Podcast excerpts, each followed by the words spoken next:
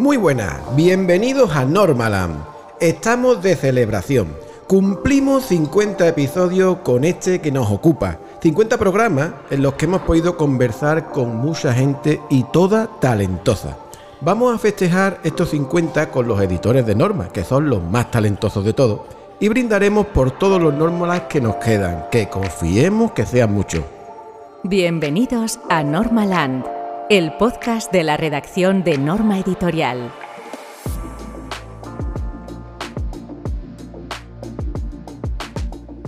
Uri, amigo mío, ¿quién no lo iba a decir, eh? 50 Normaland. Sí, sí, encima queda redondo, final de año, último programa del año, Navidad, o sea, fantástico todo. La verdad que sí, y eso que no estaba preparado, aunque No. pueda parecer lo contrario, no estaba no. preparado.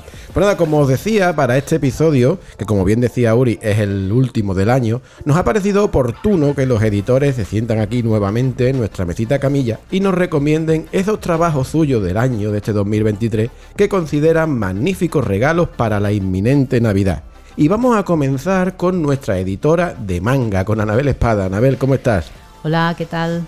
Pues aquí, eh, la última, en la recta final del año, que para los para la línea manga está, está siendo pues divertida. Y además que eh, justo ahora acabamos de celebrar el Manga Barcelona, o sea que estás agotadísima. Bueno, yo ya estaba agotadísima en septiembre.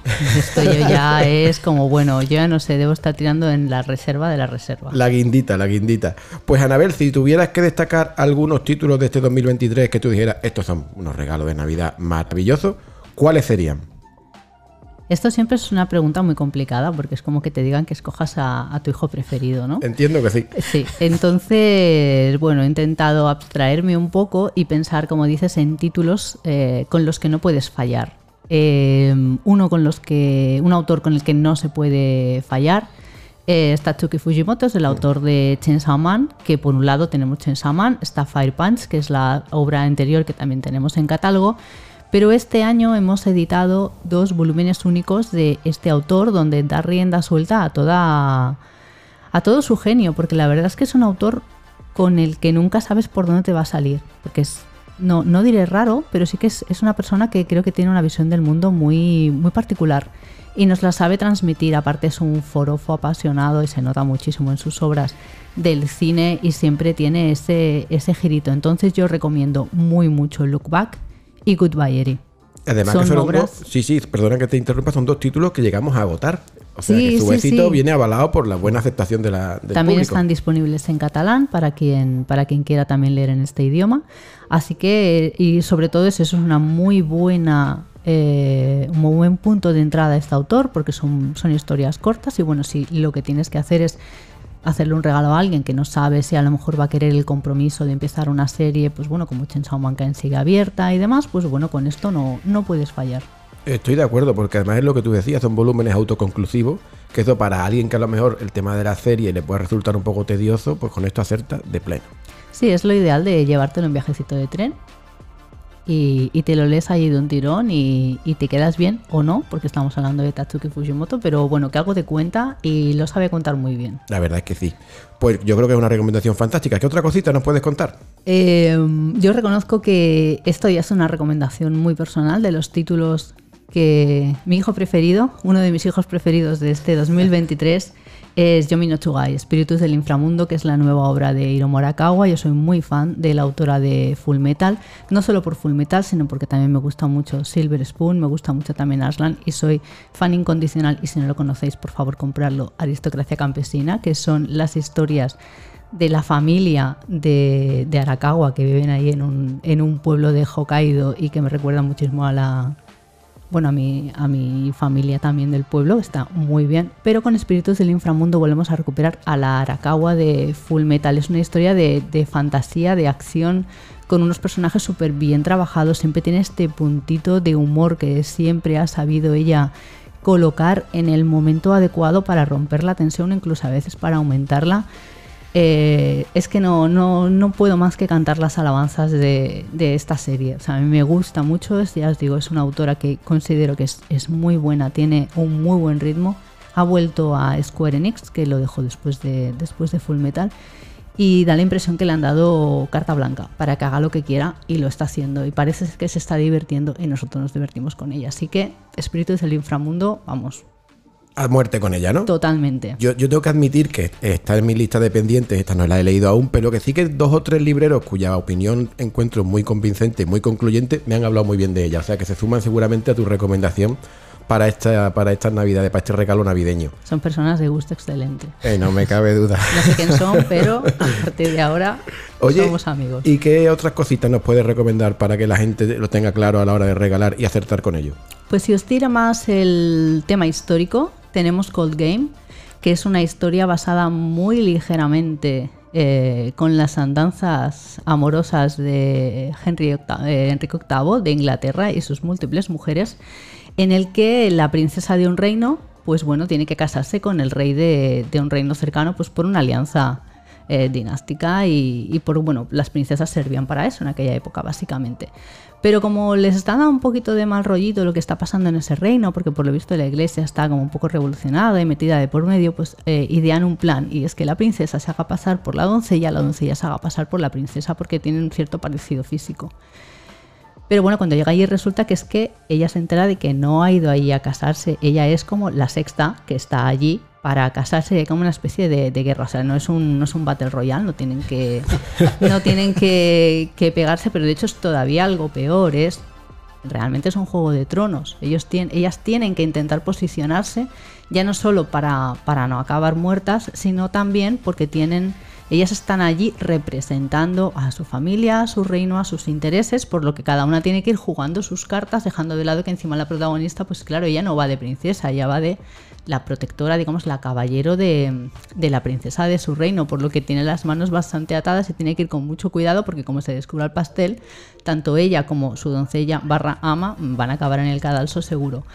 Y es un manga que sí que tiene un componente de romance, pero ya os digo, el componente político y el componente de intriga palaciega está muy presente y está bastante bien desarrollado. Así que me parece que es una es un manga muy original si quieres a lo mejor pues una historia histórica con un poquito de romance y demás, pero que no sea un- simplemente pues un, un romance más ligero. Este tiene un trasfondo muy interesante. Que bueno, me gusta mucho que lo hayas relacionado con Juego de Tronos, porque como argumento comercial me Pues parece impecable. Y el tema de, de la reina y su, digamos, eh, su acompañante, un poco como Star Wars y la princesa Midala y Padme, que también hacían ese jueguecito. Ahí lo dejo. Todo está, eso está- lo- está todo inventado. Si es que Pero todo esto guiño lo convierten en una, en una serie que bien merece mucho la pena. Sí, sí, sí. Bueno, es que si queremos ir más atrás está el príncipe y el mendigo también. Claro. Correcto. O sea que, bueno, que está muy bien, que yo os lo recomiendo y, y creo que, que os, puede, os puede dar una grata sorpresa. Seguro que sí. Y veo que, porque estoy aquí mirando un poquito tus anotaciones, que, que tienes uno más. Me queda uno, me queda un último hijo preferido que este ha, este ha venido ahora a final de año. Es un cómic coreano, es Navillera. Es, eh, de hecho, a algunos de vosotros puede que os suene porque tiene una adaptación en Netflix. Es un, como os digo, es un cómic de Corea del Sur en el que el protagonista es un anciano, un señor de 70 años que había sido cartero, que había, pues en su vida había hecho lo que se tenía que hacer pues tú trabajabas mucho y llevabas a tu, a tu familia y bueno, si tenías algún sueño, si tenías alguna aspiración, si no entraba dentro de lo que era trabajar para tirar adelante, pues como que lo dejabas un poco pasar. Y lo que os digo, el señor pues se ha jubilado, eh, le pasa lo que le pasa también a mucha gente mayor, que llega un momento en el que se te empiezan a morir los amigos, porque bueno, todos tienen también una edad y resulta que va al funeral de un amigo suyo y hablando con el hijo de, de este amigo, un señor que conocía hace muchos años, este señor le regala una cámara que decía es que a tu padre le gustaba eh, fotografía. El hijo no tenía ni idea, decía, ¿cómo? ¿Que a mi padre le gustaba la fotografía? Sí, claro, pero bueno, como tenía que sacar adelante, pues lo tuvo que dejar para, para esto. Y esto le da que pensar, de que él tenía un sueño, de que él de joven quería hacer ballet, pero claro, Estamos hablando de un señor de 70 años que fue a Rusia pues antes de la, antes de la guerra, de Corea supongo, y que claro tuvo que dejarlo porque, bueno, ¿de qué? Va a hacer, va a hacer sí, ballet, claro, o no sea, era- a correos, a repartir cartas básicamente, que es lo que estuvo haciendo. Pero claro, el señor pues se encuentra de que, de que está en tiempo de descuento, que es que a él ya se le está acabando todo y que si quiere bailar, pues o que se pone o no. Y entonces busca una, academia de baile de su barrio, donde traba amistad con los que están allí estudiando que son, pues claro, más jóvenes que él, y en especial con un chico que no ha tenido muy, mucha suerte en, la vida, que no sabe muy bien hacia dónde dirigir, es un chico, pues no sé, me parece debe tener unos 17, 18 años, y se crea una, una amistad muy bonita entre, entre estas dos personas, entre el señor que, bueno, ya lo ha vivido todo y quiere cumplir su sueño, y el chico que tiene todo el mundo por delante y que también quiere cumplir su sueño. Y entonces, ya os digo, es, un, es uno de estos cómics eh, eso, eso sí, os lo tenéis que leer en un momento que no os importe que pueda sal- saltar la lagrimita, porque ya os digo que a mí el, segun- el segundo volumen hubo un girito que no me lo esperaba y dije, vaya, vaya, vaya, o sea, está muy bien. Además, eh, punto a favor, enlazándolo un poquito con lo que decíamos de Goodbye lo bueno que tiene Navillera es que está cerrado y son cinco tomos. Ah, qué bien. Entonces esto, cortita. exactamente, eh, la historia, bueno, es la que es, tiene un principio y suponemos que, que un final, y que no lo quiero saber porque me lo quiero ir leyendo a medida que vaya saliendo, pero esto también creo que puede ser adecuado pues, pues para gente que a lo mejor lo que es el tema del manga puro y duro pues no lo tiene tanto, pero este bueno, tienes el esa color, tienes la adaptación de Netflix, es contemporáneo, todo lo que trata es, pues bueno, eh, la vida. Todos son puntos a favor. Y si aparte tiene este, este, este puntito del pellizquito, pues todavía lo hace como más, más Sí, interesante. sí, hay, hay, hay pellizquito, ya, ya os aviso yo de que lo hay.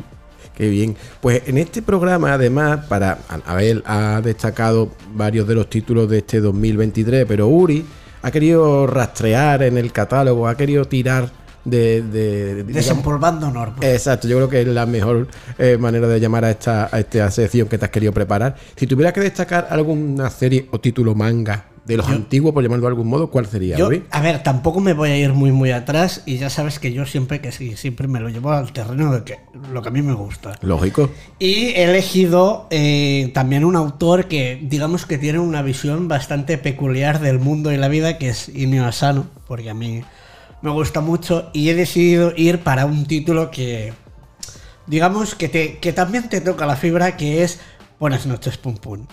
Que bueno, a quien no lo haya leído, yo le animo a que le dé una oportunidad, porque es una, una historia tan tierna como devastadora. Yo es, eh, te toca los sentimientos de todas las maneras, habidas y por haber. Para el que no lo sepa, bueno, es la historia de un, de un chico que está. Bueno, que, bueno, que no es un chico, realmente es un. Es un chico, es un chico, Bueno, ¿eh? es un chico, pero. Sí, es- es como- es como la se presenta.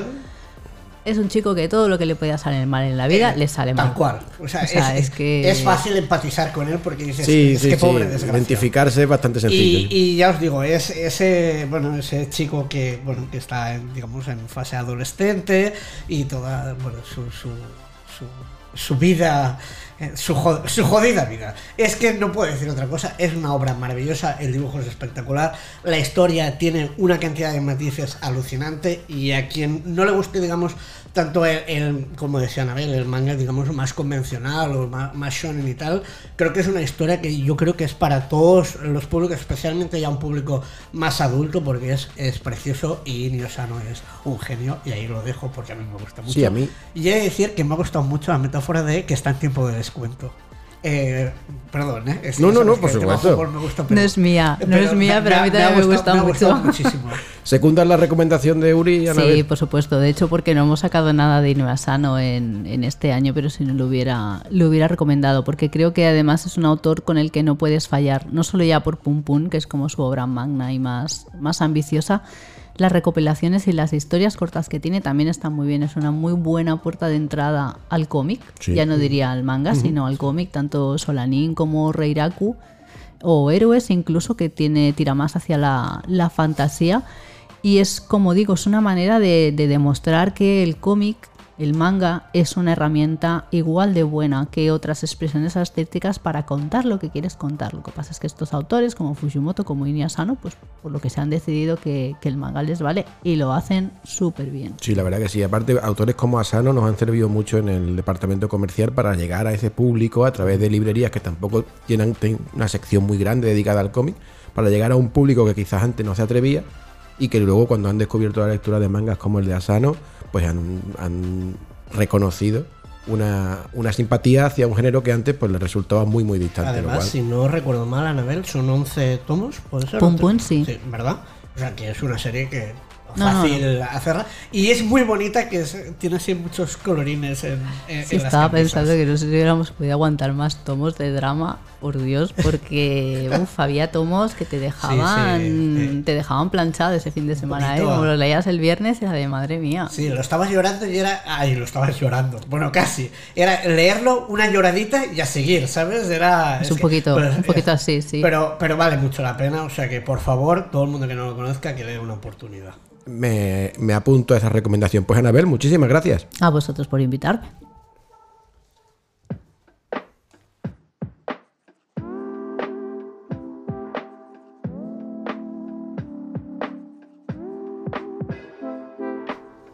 Continuamos con este especial navideño, con este programa 50, está el aní, los polvorones en la mesita, y ahora se acaba de sentar con nosotros nuestra editora de Astronave, Clara Cortés. ¿Qué tal, Clara? ¿Cómo estás? Muy bien, encantada de estar aquí. Es un placer porque aparte es la primera vez que participas en Normaland. Para nosotros es todo, todo, todo, todo un orgullo. Eh, pues nada, Clara, como hemos hecho con Anabel, eh, cuéntanos por favor cuáles serían tus recomendaciones para esta Navidad. ¿Qué, qué cómic o qué álbumes de- del catálogo reciente de Astronave recomiendas a la gente para que la regalen en esta fiesta? Pues yo vengo con varias recomendaciones para diferentes edades. La primera creo que es la saga de Zorro y Conejo, que está tanto en castellano como en catalán. Creo que es una, una lectura perfecta para más de 6 años, pero también para adultos, porque creo que tiene un humor muy muy gracioso y muy entrañable. La historia va de dos amigos, Zorro y Conejo, que se van metiendo en líos y aventuras y van haciendo pues más amigos por el camino. Creo que es muy graciosa, yo al menos me río mucho con estos libros Es muy divertida, sí. y yo lo recomiendo mucho para seis añitos. Luego, para nueve años y también en castellano y en catalán, recomiendo eh, Molly Wynn, Bibliotecarias a Caballo, que es una historia muy muy chula sobre una niña muy aventurera y con mucho descaro que se va a los Apalaches a repartir libros porque hay gente que vive en las montañas y que no tiene acceso a la lectura. Entonces, eh, un poco por error, porque realmente el trabajo iba para su hermana, ella acaba subiendo a su caballo Carson y pues se mete muchísimos líos, como he dicho. También creo que esta es una lectura para compartir en familia, porque el estilo creo que va a despertar la nostalgia de muchos adultos, pero la protagonista es que es, es increíble y va a conectar con los niños de más de nueve más o menos perfectamente. Sí, sí, es entrañable. Además que es un... eh, recuerda mucho al, al tema clásico franco-belga, toda la gente que nos hemos criado, yo que sé, rollo eh, Asterix Obelix, un poco del tipo de dibujo, ¿eh? no, no el tipo de historia, pero Lucky Luke, yo creo que esto, la gente que ya tenemos, que no tenemos 9, ni 10, ni 12, sino que ya lo triplicamos, es ideal. Además está basado... eh, entre comillas, en un caso real Sí. de, de una persona que se dedicaba a esto. O sea que Lo cual le da aún como mayor da- valor, ¿verdad? claro, plus. claro. Y una cosa que no hemos comentado es que es de autoría nacional, porque tanto. Tony como Catalina, Catalina al guion y Tony, Tony Galmés al dibujo y Catalina, eh, no recuerdo ahora el apellido. González, eh, pues han hecho un trabajo muy chulo, Sí, sí, muy, sí. muy chulo. O sea, yo me sumo y veo que Uri también a la Sí, sí. recomendación que esta que nos hace, Clara. Yo creo que es el típico libro que dices, ay, se lo voy a comprar al niño, que es muy chulo, y te lo lees tú por encima así. así que Totalmente. me parece perfecto. Pues más cositas, Clara, cuéntanos. Luego, para más de 12, así subamos subiendo la edad, recomiendo muchísimo Apuntes de Amor, que para quien no lo conozca, es un cómic sobre, bueno, pues el amor, como dice el título, de dos niñas que tienen muchísimas preguntas respecto a este tema y se ponen como a, a investigar. Van preguntando, pues van ahí haciendo un trabajo de campo, digamos. Creo que es un cómic perfecto para introducir un montón de temas a los preadolescentes respecto a esto, que es algo tan común o que se sobreentiende que es algo que te va a tocar en la vida, pero mucha gente no, o sea, se lanza, digamos, al tema y creo que abre pues muchas conversaciones respecto a la presión, a cómo empezar, el romance, el acoso incluso, o sea, va sacando muchos temas. Y bueno, así como novedad, esto ha sido un- una novedad de 2023, pero continuará pronto, así que creo que el regalito de Navidad va perfecto porque después, si se engancha, Bueno, de hecho se puede casi encadenar, no podemos decir con Reyes, pero... pero... Casi, Pero- pero casi. Pero... Y aparte es verdad que ha funcionado muy bien. En Sí. librería el primer volumen ha funcionado francamente bien y la acogida fue muy buena. O sea que Bueno, es que además la portada y tal es como muy atractiva, Es muy y es eso, es lo que decía Clara, que sirve un poco como de esa base teórica que normalmente no te dan, porque son cosas que, bueno, eh, te lo vas encontrando Sí. en la vida y que por cierto un día tendríamos que hacer eh, un especial, recuperar Rollo Inside Norma y hablar de cómo se eligen eh, ciertas traducciones de títulos. y la- ya me permitirás que aquí hable un poco ya de lo que se hace aquí dentro, que es nosotros tenemos en la editorial, y yo creo que esto a la pena le mola saberlo, eh, unas pizarras que a veces se hacen como encuestas sobre qué traducción le pondrías, porque a veces no se puede aplicar porque son juegos de palabras en un idioma que en, que en castellano o en catalán, pues no pega ni con cola. Y No, bueno, en este caso fue así. porque si no recuerdo mal, en francés es Cor Collage Sí. o algo así, que sería como Corazón Colegio, la traducción, y claro, castellano queda más rarete. Sí, voy- Y- que parte de una solución muy democrática, que Sí, se sí, decida no, no, entre está- el equipo. Yo iba a Y venderlo eso como- está guay, eso está guay. Sí, sí. Ahí como dato a la gente que nos escucha. Siempre saber un poquito cómo funcionan Claro, las cómo cosas. funciona. Inside. Así que digo, yo iba a venderlo con un sistema súper sofisticado No, no. de elección de No, títulos. realmente es una intenta- encuesta. intentamos que sea, que sea razonable. Al final, lo, lo- lo simple y sencillo es lo más efectivo, siempre, Sí, eso es sí. verdad. Sí, sí. Así participamos todos. Claro que sí. está muy bien. ¿Qué más cositas, Clara, quieres recomendar a Pues- los oyentes para esta Navidad? Ya como para más mayores, vengo a recomendar otra cosa de autoría nacional, que son las Royalty Witches, que esta vez sí que no son cómics, sino novela, y que creo que esto es una de las novedades más esperadas del año, una de las cosas más emocionantes que Yo tenemos. te diré que no del año, sino los de los últimos- dos últimos años, O probablemente. Había mucha. mu- Había, había, había expectativa. mucha. Pero yo creo que ha cumplido las expectativas, Sí, he de sí. decir, porque Sí, sí. eh, para quien no conozca la saga, es una saga de brujas, de aventuras, un montón de salseo, que creo que esto también es un punto muy importante. tanto. Y, creo que la segunda parte supera la primera con creces, es muchísimo más emocionante, todo está muchísimo más desarrollado, creo que para novela. En cuanto a novela, esa es mi recomendación para más de 14. Que bien, no, no, nosotros no asumamos esa recomendación No, claro, porque esto- después de haber es una novedad que publicamos en octubre que tuvo una acogida pues a Eh, la altura de lo que se esperaba, porque obviamente Sí, había sí, mucha gente con alguna expectativa y que sin duda eh, Bueno, seguirá solo hace vendiendo. falta ver las colas que se lían cada vez que Es alucinante. en un evento, bueno, están en un evento porque es espectacular. Es alucinante, es alucinante. Sí, y Laia y Alena pues son dos rockstars, por decirlo de algún modo. Pues no sé, Clara, ¿alguna cosita más? Luego tengo otra recomendación, la Venga, última ya, también para más de 14, porque no sea solo novela, sino también cómic, que es eh, la, la serie de Cosmo Knights, Ajá. que es una serie para más de 14 también, muy, muy, muy trepidante también, ciencia ficción, naves espaciales, una chica que tiene una vida normal, digamos, trabaja en un taller con su padre, acaba envuelta en el mundo de las Cosmo Knights, que son unas paladines espaciales que rescatan a princesas en unas justas súper, súper chulas. Eh, también la segunda parte supera la primera, en mi opinión. Yo soy una gran fan de esta saga y, y creo que debería ser un regalo imprescindible estas navidades porque además la segunda parte sale en diciembre, así que está calentito para el árbol. Pues nada, que no regalen solo el uno, sino que regalen el uno y claro, el dos. O sea, dos. ya que te pones. Está Eh, claro. Además, eh, suelo destacar eh, en la autora, que es Hannah Templer, eh, ya más allá de, de si te mola la historia o no, el color. El pasada. color de cómo está pintado el cómic es la hostia. Solo por eso ya vale la pena. Y, y nada, aparte que mm, todo lo que sean gladia- gladiadoras eh, dándose de hostias, pues a tope con ello. Es como que- premisa- como eh, sí, no, no, es que, es que está muy guay, además está súper bien dibujado, la historia es entretenida y es lo que decía, el color es para quedarte embobado mirando las viñetas porque está muy bien pintado. Es un gusto, es un gusto, la verdad. Es Hay que reconocerlo. Que, que no hay más. Uri, si tiramos del baúl de los recuerdos en Astronave, ¿qué título tirar- has recuperado? Sí, bueno, he recuperado una cosa que es un clasicazo, de, de hecho de los autores nacionales también, que son Teresa Valero y Juanjo Guarnido, que son, bueno, un- Son, son dos chavalitos que están empezando Sí, ahora, ¿no? están empezando, ¿verdad? No es que lleven, no sé, no sé cuál. No voy a jugármela diciendo cuántos años llevan. Llevan. Llevan rodaje. Sí, son vamos a buenos. decirlo así. Son buenos. Son muy buenos en lo suyo. Y esta historia cuenta con el guion de Teresa y con el dibujo de, de Juanjo, que sabéis que los dos han trabajado en Disney y tal.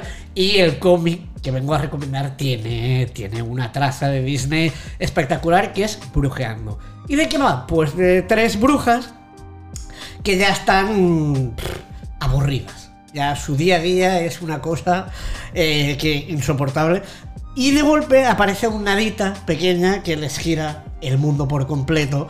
Y bueno, es una historia de estas pues entrañables para leer, que todo el mundo que le guste Disney mm, le va a encantar.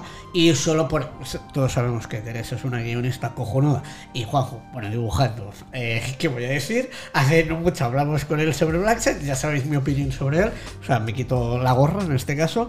Y nada, muy recomendable. Y, y yo creo que esta obra es literalmente para todos los públicos. Sin duda. Aparte la publicamos hace años en Norma, la recuperamos luego para Astronave. Astronave y tanto en su día en Norma como ahora en Astronave ha vendido y ha funcionado muy bien. O sea que es un clásico en el catálogo. Es un clásico moderno. Está claro que sí. Pues Clara, muchísimas gracias. Muchísimas gracias. a Esperemos que aparezcas por aquí por Normaland muchas veces. Pues a ver si me invitáis. Todas las veces que tú quieras. Gracias. Hasta luego.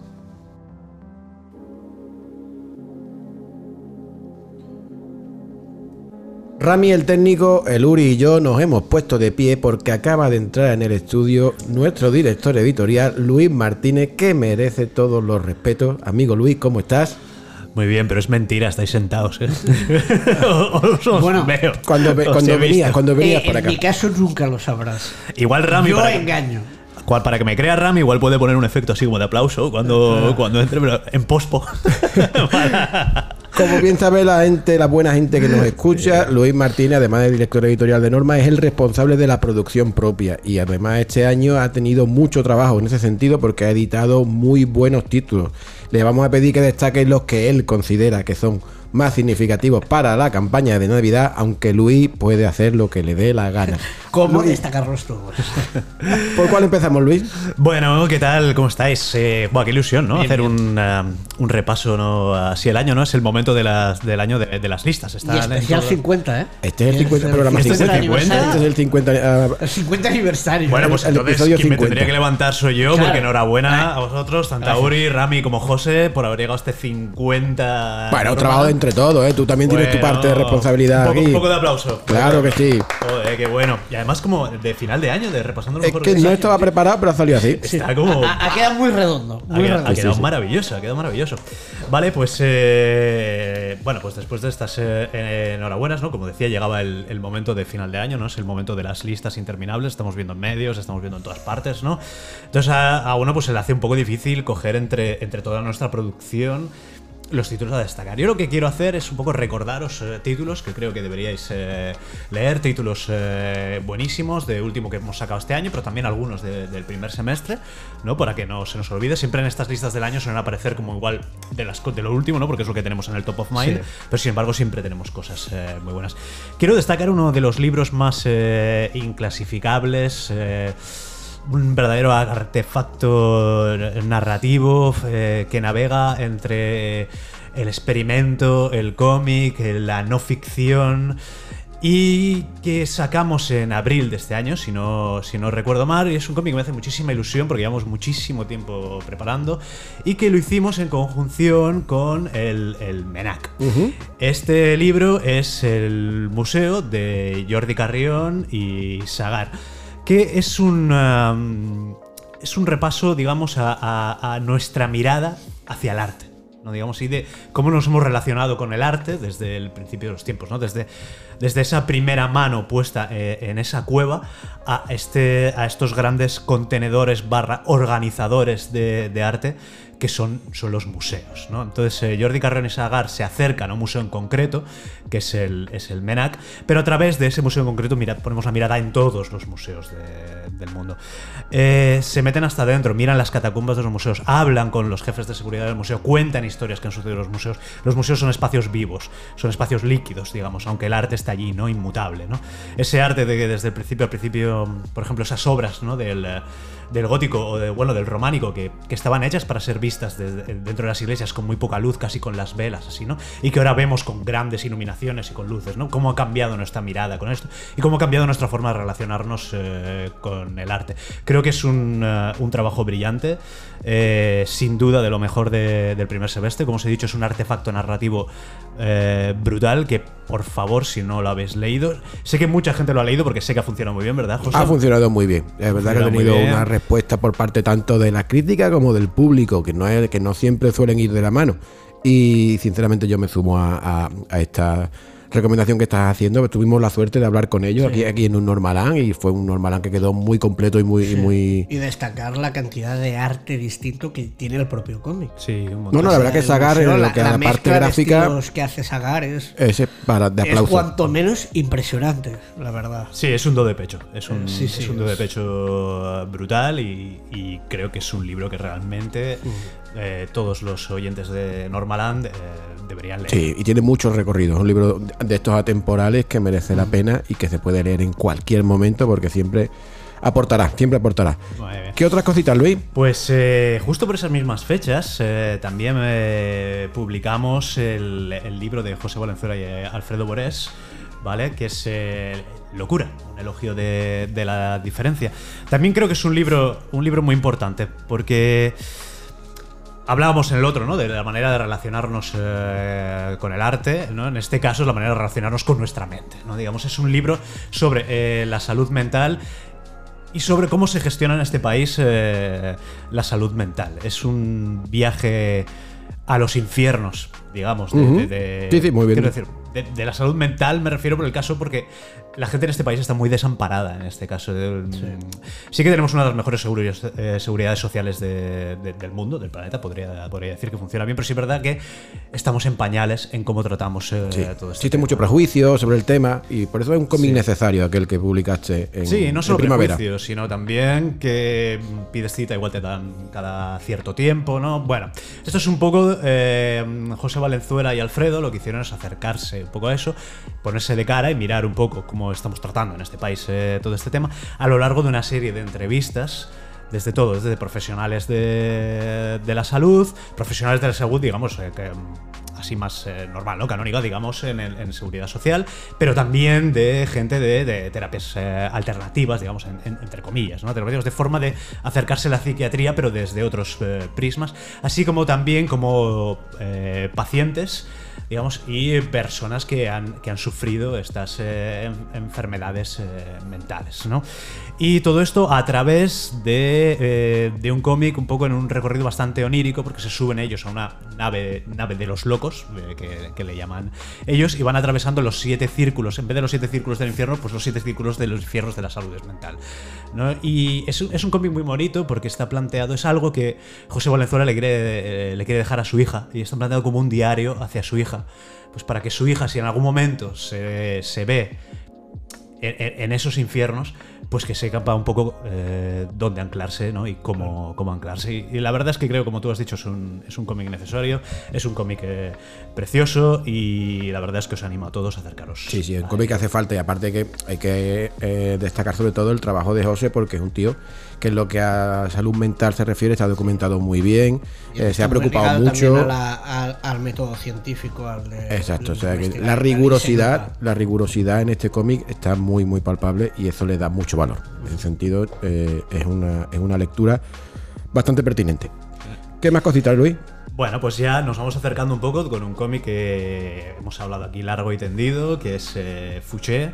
Fouché es eh, la adaptación, bueno, está basado en el, en el libro de, Stefan Zweig, de la biografía de Fouché. Fouché es, es uno de los eh, mayores animales políticos que, que ha dado la, la historia, ¿no? Digamos, es, es un hombre que podríamos calificar aquí, de hecho lo hemos calificado aquí como el proto-Villarejo, Exacto. el proto Edgar Hoover era una persona que en los tiempos convulsos de, de la pre-revolución francesa a la post-revolución francesa, que acabó siendo ministro de policía, tenía información de todo el mundo en Francia, de él, quién es quién en Francia. Entonces, ya sabemos, fue de los primeros que entendió que eh, la información es, es poder, ¿no? Y ese, y ese poder es, es el primordial. Sabía quién se acostaba con quién, quién estaba con Tenía- quién, sí, quién sí. hacía negocios con quién y sabía cómo presionar a quién. Tenía hasta la propia Josefina, esposa de Napoleón, en cartillas, os- pues podéis imaginar, ¿no? El poder que El tenía. poderío que tenía el Fouché, El poderío. El que tenía- tiene una capacidad de adaptación espectacular, porque pasó por mm, épocas muy jodidas y muy distintas entre sí. Y, no, y- y resurgió como el ave Y, fénix. y porque- cayó como los gatos. eh, Cayó como los gatos en una época en que era- caían cabezas. Es que Era- bastante fácil no caer. Sin no caer directamente. Bueno, pues esta adaptación de esta gran biografía está hecho por otro grande de, de nuestro cómic, que es eh, Kim, Premio Nacional por el Arte de Volar. Y bueno, el trabajo es Es brutal. Es Es increíble. Yo creo que es de lo mejor que, que ha hecho Kim. Sobre todo, yo, O sea, yo siempre lo destaco. Yo digo, eh, es brutal, es una pasada, pero tener presente que aparte lo ha hecho una persona que supera los 80 años. Sí, sí. O sea, que es que. Y el nivel de detalle es acojonante. No, no, es que es de una te las admiración. viñetas y, por ejemplo, todo lo que son las decoraciones ya, ya no tanto de lo que hay en primer plano, sino Mm. de los fondos y tal, que dices, ¿cuántas horas le has dedicado a esto? Una obra Dios? maestra y aparte lo Es hecho a mano, ¿sabes? Que Sí, sí, sí. Es un trabajo de artesanía. O sea, Totalmente. Color directo, se lee súper bien, sé de primera mano que todo el mundo que lo ha leído le ha enganchado.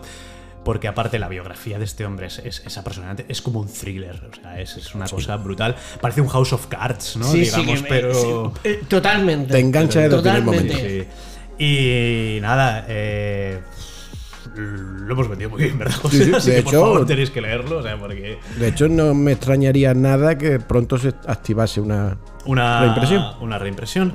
Pues nada, acercaros por favor eh, a Fuché, lo hemos hecho en formato grande porque como ha destacado Mm. Uri, ahí está llenísimo de, de detalles. Y bueno, ¿qué más decir? Por favor, leedlo. Vale, otra de las cositas que hemos sacado, cambiando de tercio, es un cómic muy divertido sobre la pegatina. Para quienes no lo conozcan, la pegatina es una de las bandas eh, nacionales que más ha girado por el mundo. Creo recordar que eran 35 países, o sea, una burrada de, de países, que celebran este año su 20 aniversario. Y para celebrarlo, hemos sacado un cómic con ellos que un poco resume cuál es la experiencia de una banda en gira. Ya no es tanto un cómic propiamente dicho, ¿no? Un fan service, ¿no? Porque alguno pensará, ah, esto es un cómic solo para los que les gusta la pegatina. No, amigo. Esto es un cómic para todo el mundo. O sea, ¿quieres, eh, ¿quieres saber qué se siente a la hora de girar por todo el mundo? ¿No? Llevar 20 años girando por todo el mundo. Bueno, pues léete el cómic. ¿Eres fan de la pegatina? Evidentemente, léete el cómic porque verás muchísimos guillos. Pero no hace falta, ¿vale? El guion ha caído a cargo de Hugh Silvestre y el dibujo a cargo de Mr. Ed, que es una pasada, te explota en la cara ese dibujo, una brutalidad de, de colores, un festival, una alegría.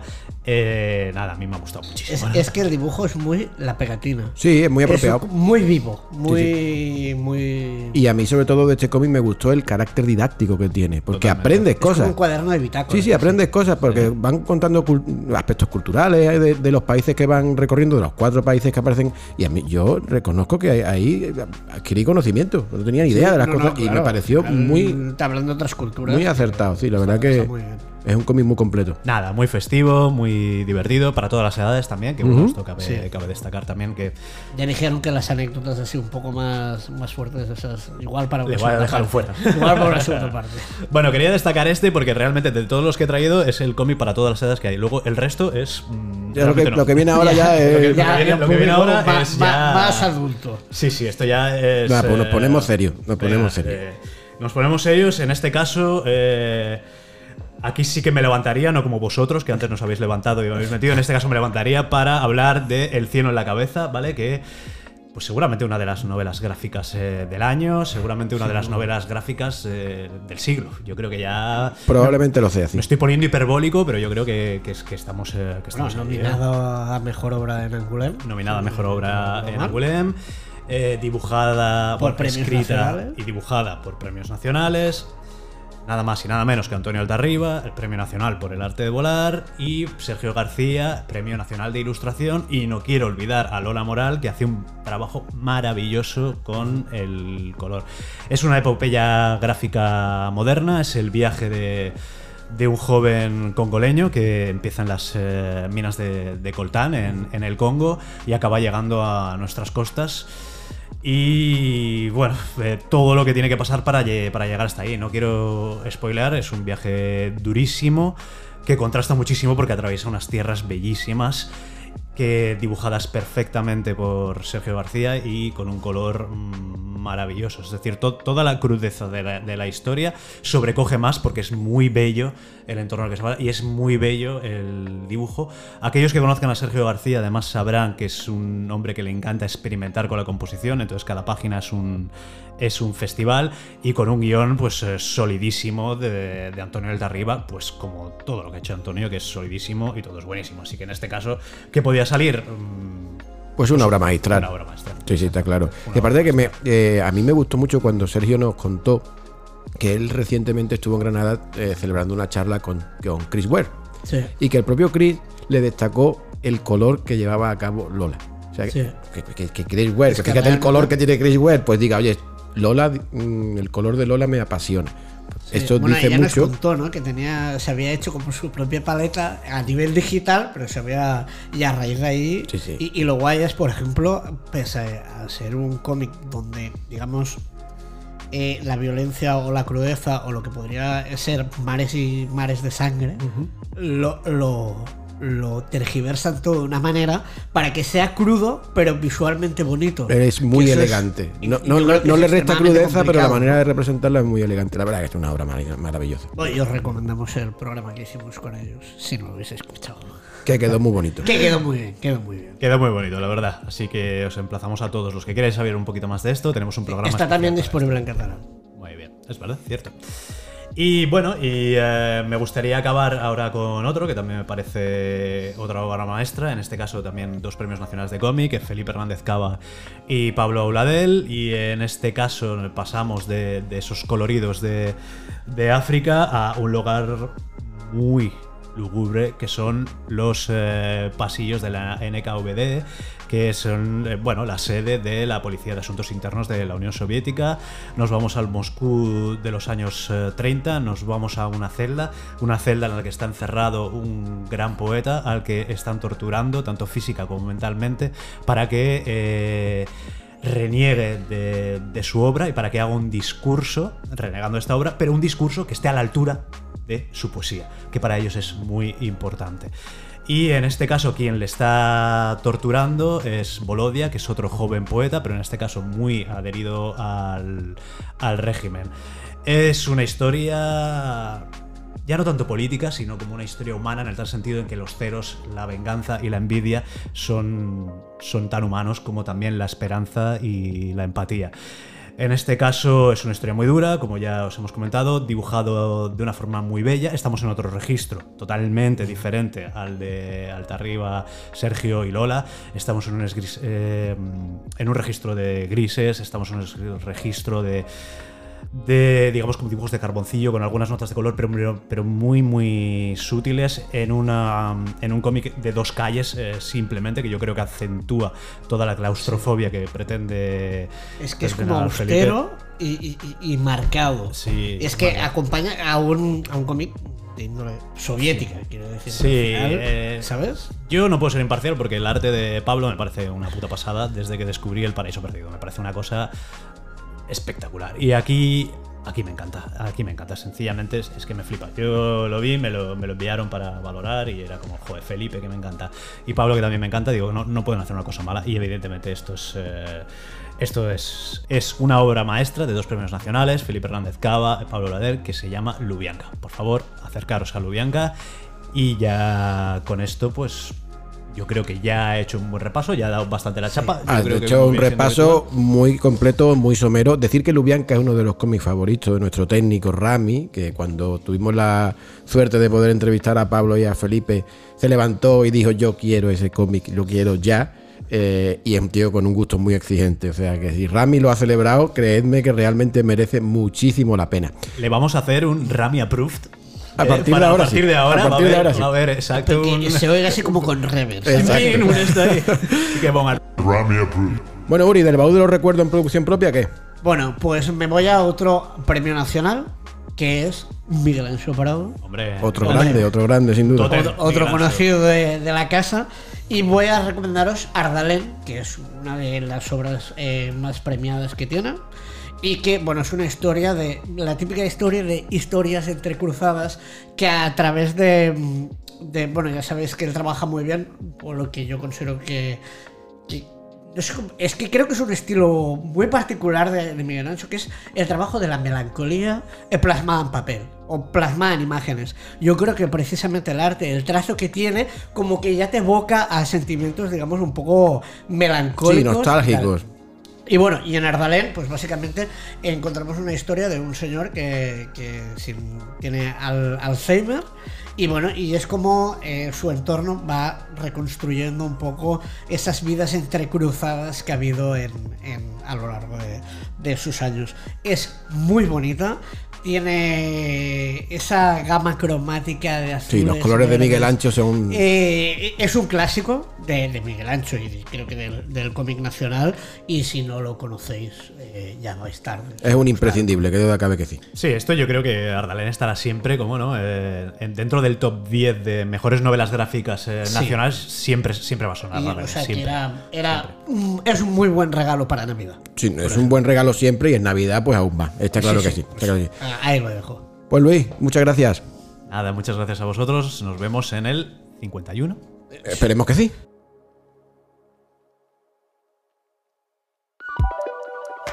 Turno ahora de nuestro compañero Álvaro Lofuentes, el editor de Europeo. Y para hablar con él nos vamos hasta Valencia. Álvaro, ¿cómo estás, amigo?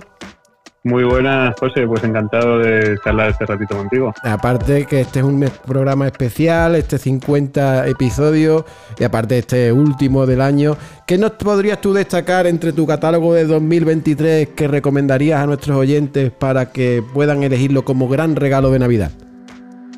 Pues a ver, ha sido un año muy, muy potente. Hemos tenido muchos títulos muy destacables, entre ellos la colección de integrales del asesino, que ya sabéis que ha sido adaptada por Fincher para Netflix. Hemos tenido esa obra maestra que es Contrition, hemos tenido el Frankenstein de Best y por supuesto el Black Sad 7, esperadísimo también. Pero bueno, como me pides que me centre en tres o cuatro títulos, eh, no sé si son los mejores del año, pero sí que son desde luego unos cómics excelentes que dan un estupendo regalo o autorregalo navideño.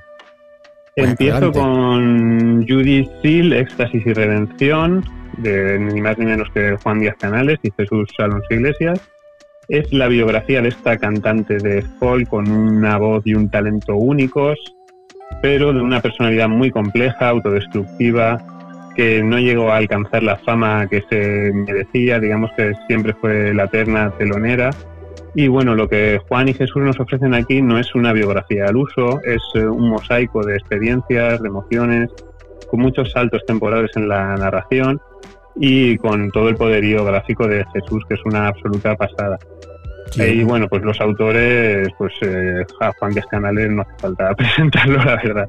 Como ya sabéis, pues es coautor de Black Sad, de la, de Torto Maltés en su nueva etapa, de Gentleman, y Jesús Alonso Iglesias, pues es el, dibujante del Fantasma de Gaudí.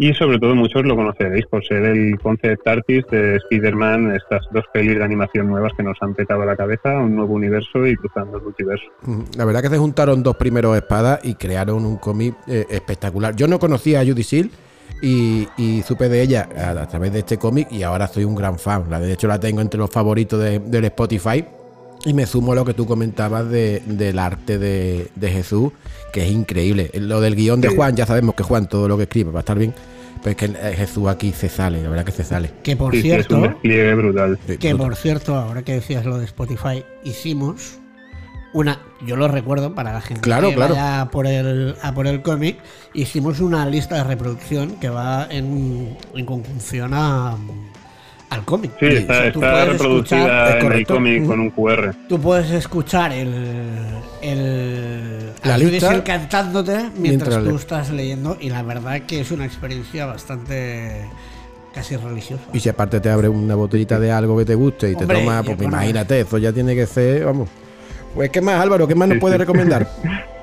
Pues mira, seguimos con el Undertaker Integral, un maravilla. integral que reúne las seis eh, primeras entregas aparecidas hasta ahora de la serie en blanco y negro, ideal para apreciar las tintas de Meyer en todo su esplendor, sobre todo en los últimos álbumes que ya empieza a utilizar el pincel seco mucho.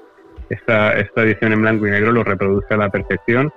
Y bueno, es una edición de, De bolsillo, ¿verdad, lujo, de lujo lujazo, vaya, en gran formato que incluye lámina de regalo, así que es eh, pues eso, un regalito navideño ideal para los amantes del, del western. Sí, la verdad que sí, la verdad que sí. Y aparte, eh, eh, es, muy apropiado para Navidad por la envergadura que tiene, Sí, que sí. tiene el tomo. Y Con ese quedas bien seguro. No, no, la verdad. impre- Sí, sí, sí, impresiona verlo, ¿eh? Y, y cogerlo, Sí. porque la verdad que es, es alucinante.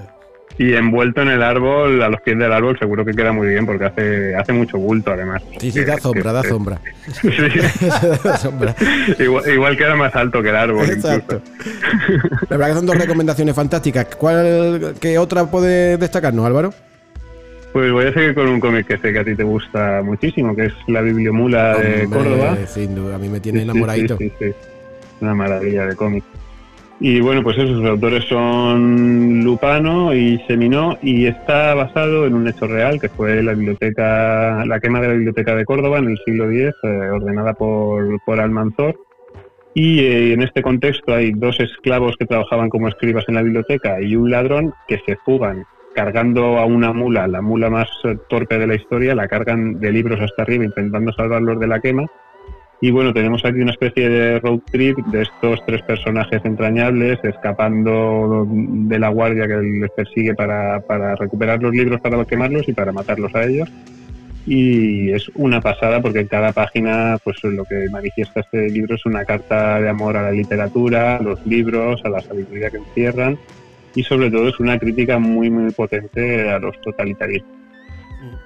Y en lo que a documentación se refiere, eh, han hecho un trabajo espectacular porque hemos tenido la suerte de poder hablar con- sobre el cómic con, expertos en Al-Ándalus que nos han ayudado eh, en la promoción y, han, eh, les ha sorprendido mucho el, el grado de documentación y de rigurosidad que han llevado a cabo porque aparecían detalles que, ah, pues oye, pueden, pueden ser como muy, muy específicos, pero que los autores aún así los han, los han incluido y es francamente admirable y lo convierte en una lectura que tiene esa rigurosidad tan, tan aplaudible, ¿no? Y de hecho la bibliografía y tal, bueno, toda la documentación está dentro de- del propio cómic, que esto yo creo que le da un plus de añadido. ¿no? Sin duda, no tiene unos extras también muy... Que te, que te den... que te Sí, den hay, hay un dossier final muy Que extenso es- que ayuda una mucho a, a entender el contexto del libro.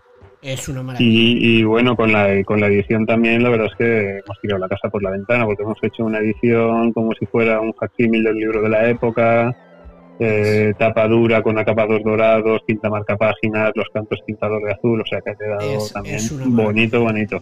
Es muy bonito. De hecho, en las redes tenéis algún vídeo de cómo es el. En nuestras redes tenéis algún, algún vídeo de hecho de, de cómo es la edición, por si no la habéis visto, y la verdad que es eh, un gozo y la historia es maravillosa.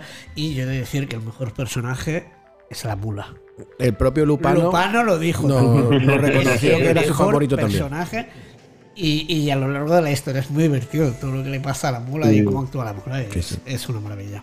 Pues Pues que esa mula dice mucho sin, sin hablar una sola palabra, dice muchísimo. Ya La verdad que sí, la verdad que sí, que es el personaje fundamental. No sé si tienes algún otro, Álvaro, o... Pues me gustaría terminar con una novedad muy reciente, que es el primer integral del Castillo de los Animales. Qué Oh. delicia, qué delicia. que además era un cómic esperadísimo por los lectores de Europeo.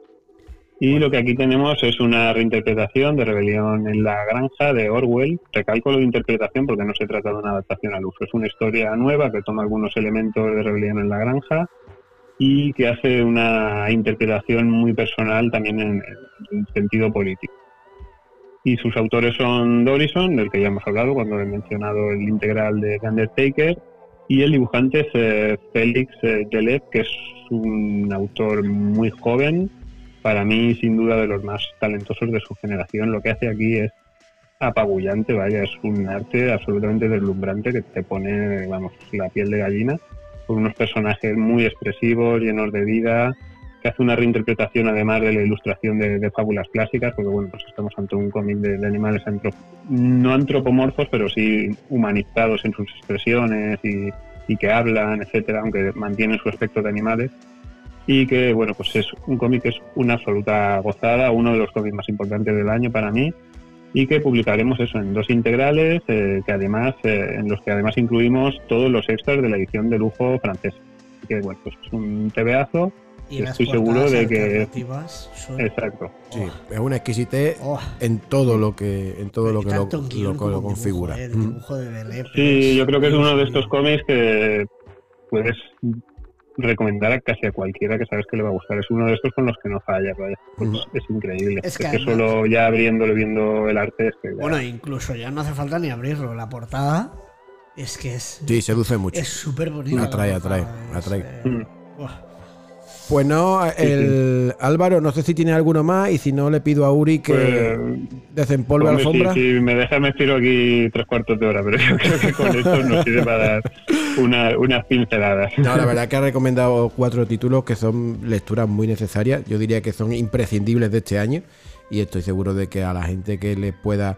em, que estén buscando un regalito así que para esa persona que todavía no esté no, no- no lo tenga decidido son, son uno sería unos acertadísimos regalos Em, Uri para europeo tú del baúl de los recuerdos que ha, que has sacado Pues ya sabes que yo sigo en mi línea de irme a lo que a mí me interesa, que por eso hago yo la sección, y me he ido al género negro, que ya sabes que yo el tema crimen y tal. pues Te- mola, gusta. te mola. Y me he ido a Nenúfares Negros, Ajá. que es una obra que es una maravilla, que básicamente está inspirada en la obra de Monet.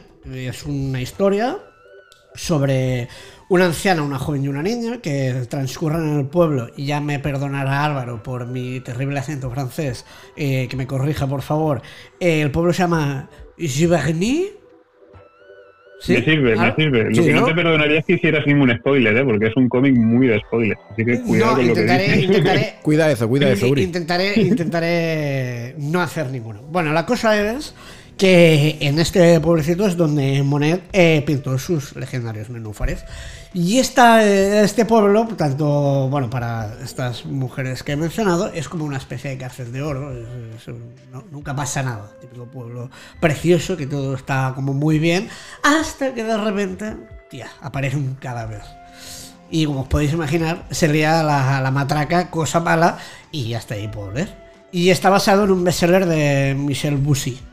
Y ya no hablo más para no hacer spoiler. que la novela fue un auténtico éxito de ventas Sí. y nosotros el cómic también nos funcionó muy bien El cómic es precioso, está súper bien dibujado. La historia es de estas que te enganchas, especialmente si te gusta el, el tema del género negro, el tema del thriller, e incluso también el arte, porque al final no deja de estar vinculado a Monet. Y muy recomendable.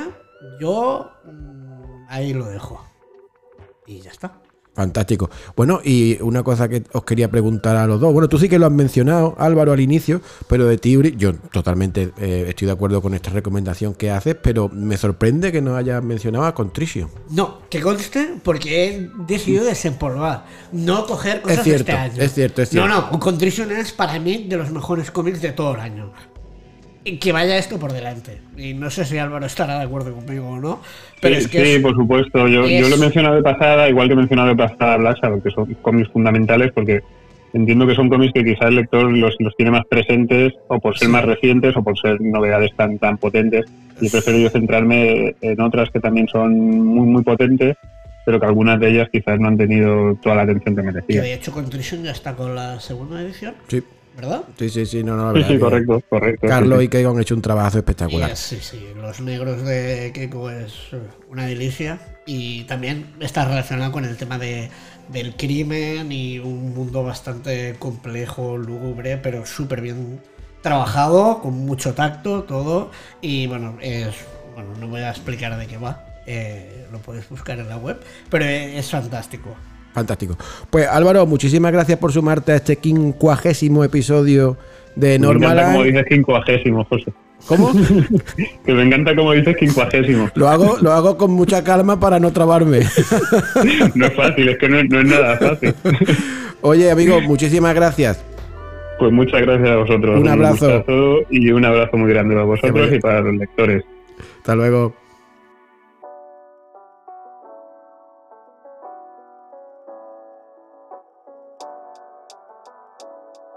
Y concluimos con nuestro editor de americano, que ya está aquí con nosotros. Arnau, ¿qué tal, amigo? ¿Cómo estás?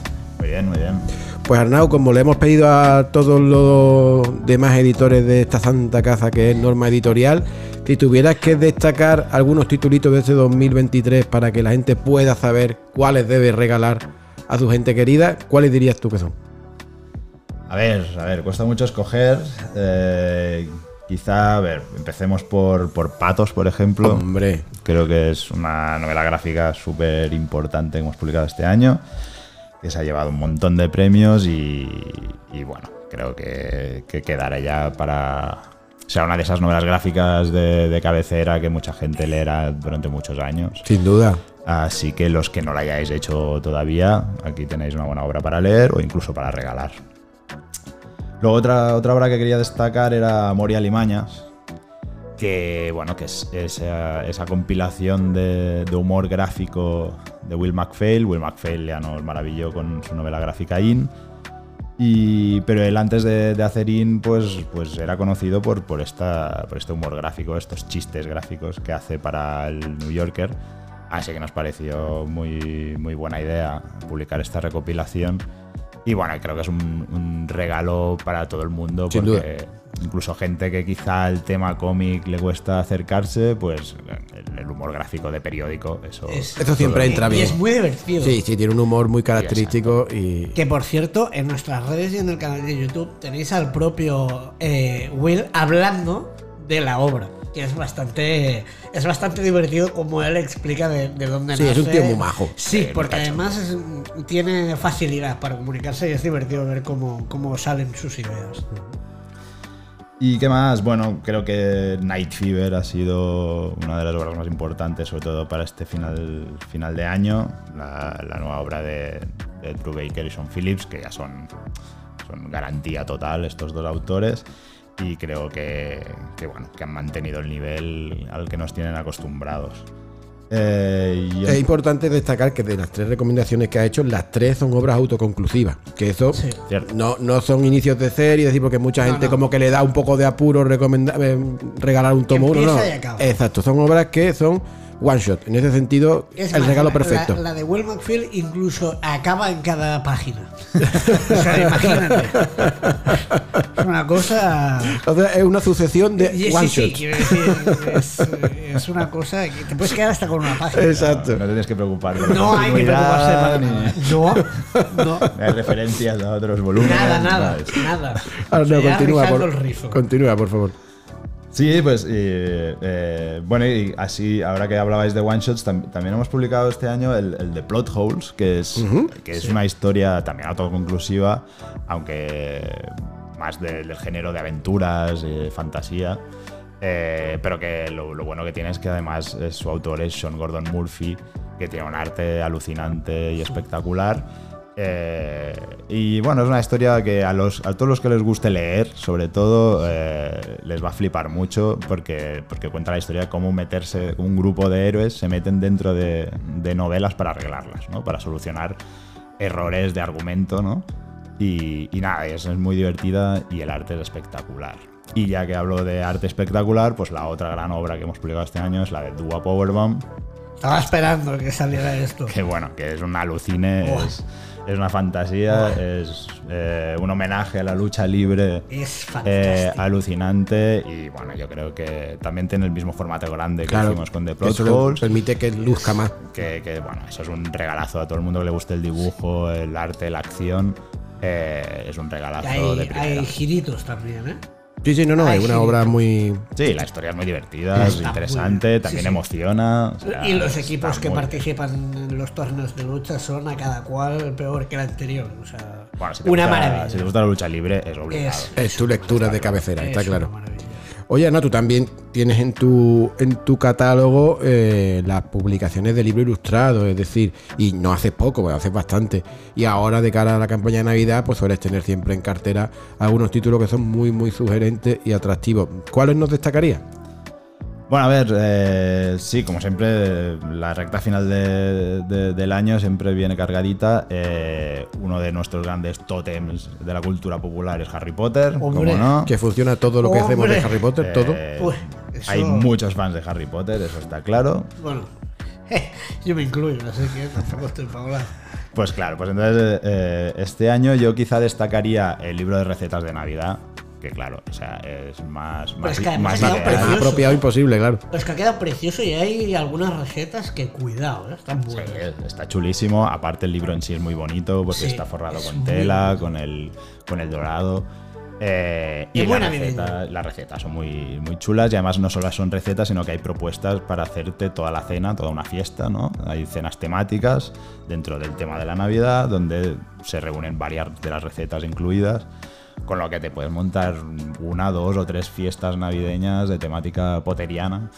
Y, y bueno, yo creo que es chulísimo, tanto si lo quieres comprar como para regalárselo a alguien que sepas, uy, este es un Potterhead que no veas, pues aquí Ma- acierta. Regalo apropiadísimo, está claro. Y, y luego para los que ya sean muy, muy fans, hay el, el pop-up de las criaturas.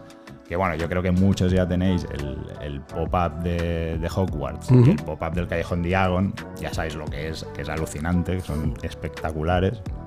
Lo que hacen esta gente con el papel es un alucine.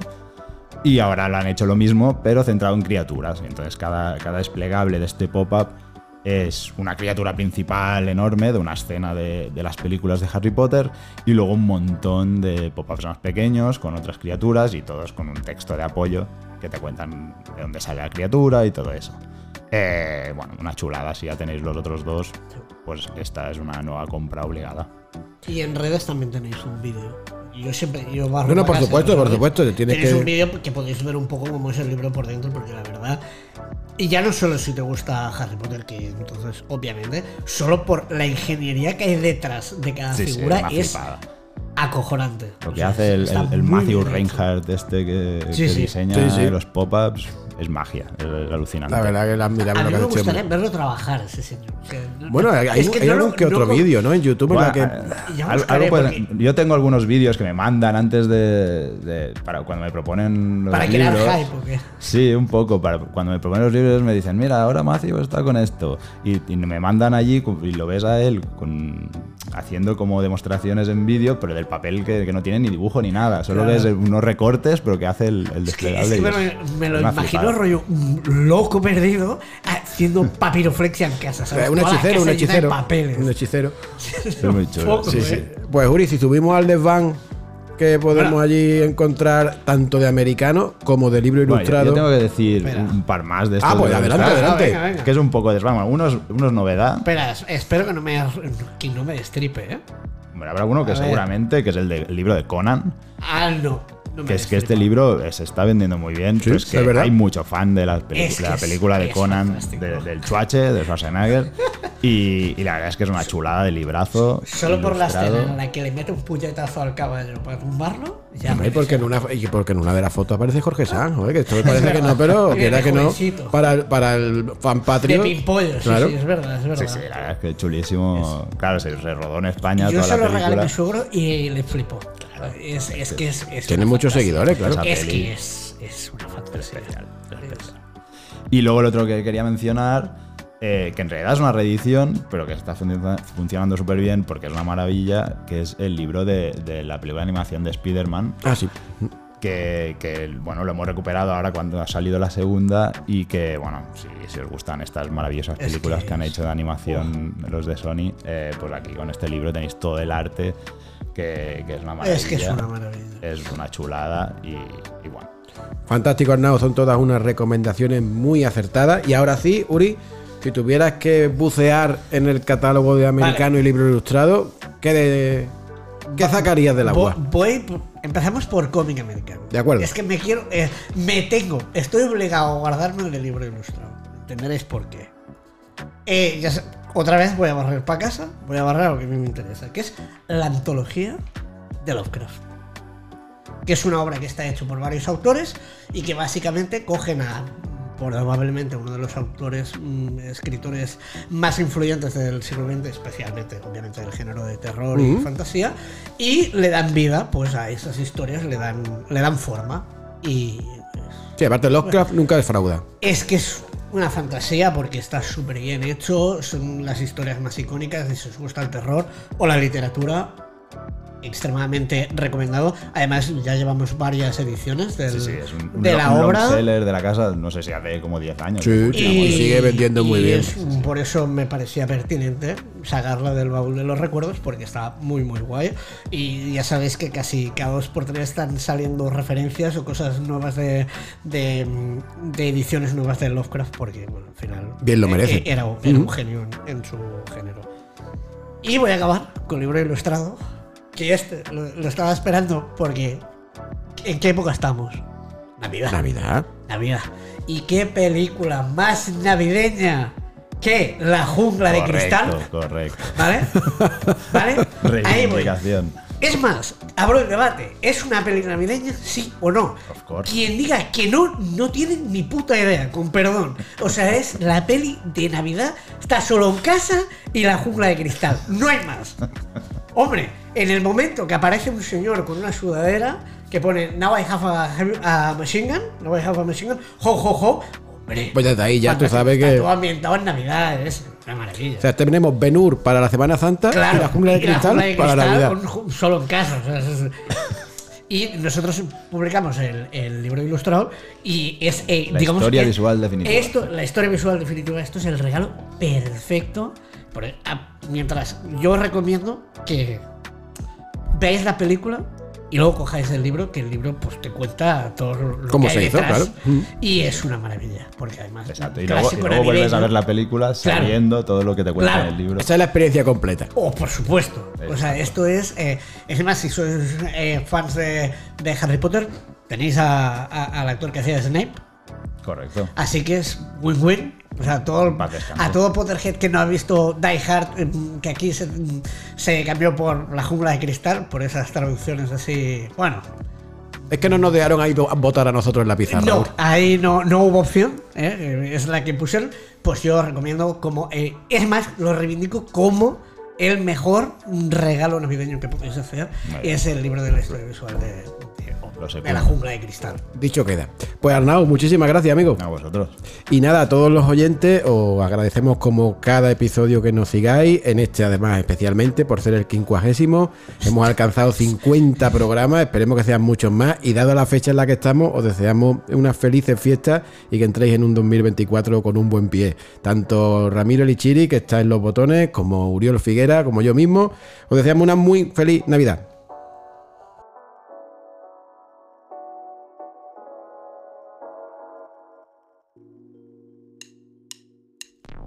Gracias por escucharnos.